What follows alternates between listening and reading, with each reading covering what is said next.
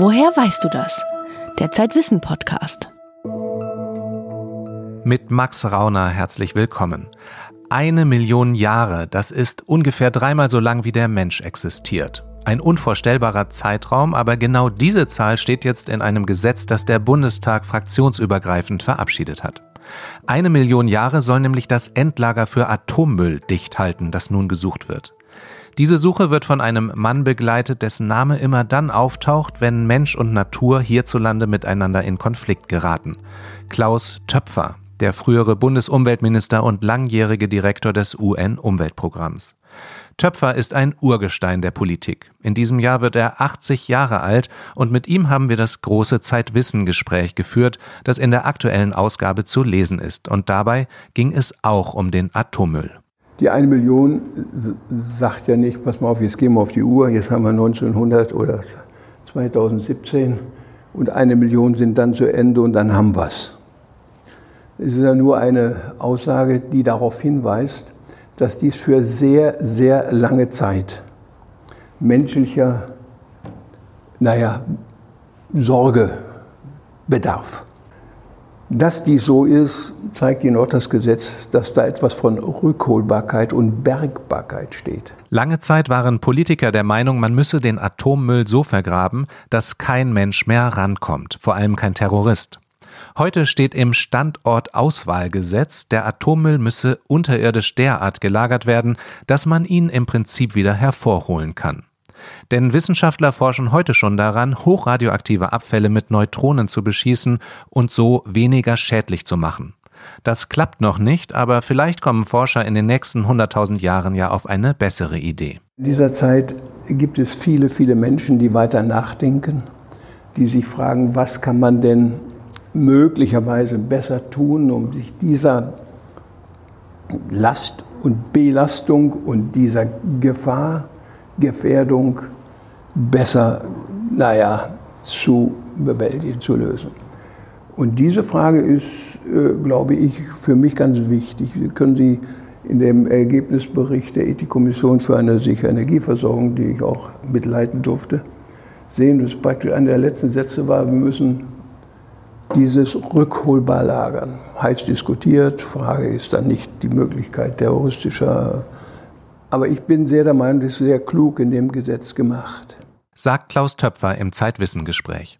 Nach dem Reaktorunglück von Fukushima leitete Töpfer in Deutschland eine Ethikkommission, die den Ausstieg aus der Atomenergie empfohlen hat.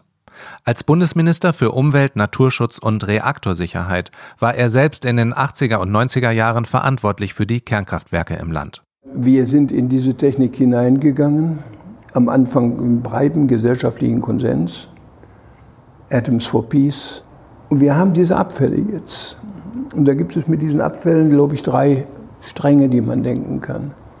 Der eine Strang ist, dass man sagt, pass mal auf, das müssen wir ja nicht bei uns machen das können wir exportieren. Wenn du sagst, aber wir exportieren nicht, dann gibt es die zwei Möglichkeiten. Entweder du hast eine technologische Alternative oder du musst bei dir zu Hause dafür sorgen, wie kann ich die mit höchstmöglicher Sicherheitsvorkehrung bei uns lagern.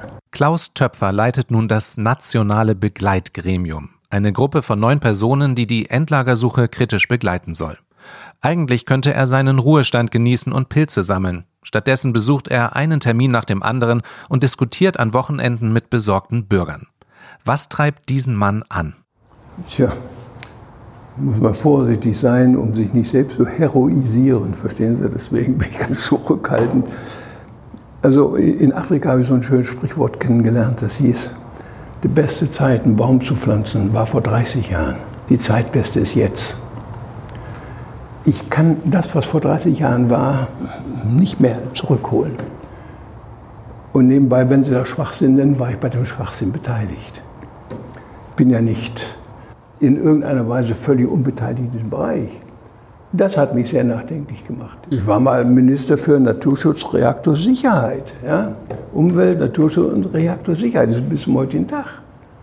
Ich war also mal für 8, 23 deutsche Kernkraftwerke in der Sicherheit, in der Aufsicht, der Sicherheit und so weiter verantwortlich. Und bis zum heutigen Tag war ich und bin ich der Meinung, dass man das nicht gemacht hat. Und dann will man von dir und dann machst du es, obwohl du anderer Meinung bist. Ich habe mir nur gesagt, es kann wohl offenbar nicht auf Dauer weitergehen. Tatsächlich war Klaus Töpfer einer der ersten innerhalb der CDU, der öffentlich an der Kernenergie zweifelte. War vielleicht ein äh, heller äh, Schlag und der war ja auch verdammt wenig wirksam. Und er bedurfte ja einer weiteren Katastrophe in Fukushima, um dies dann hinterher weiter auszubilden.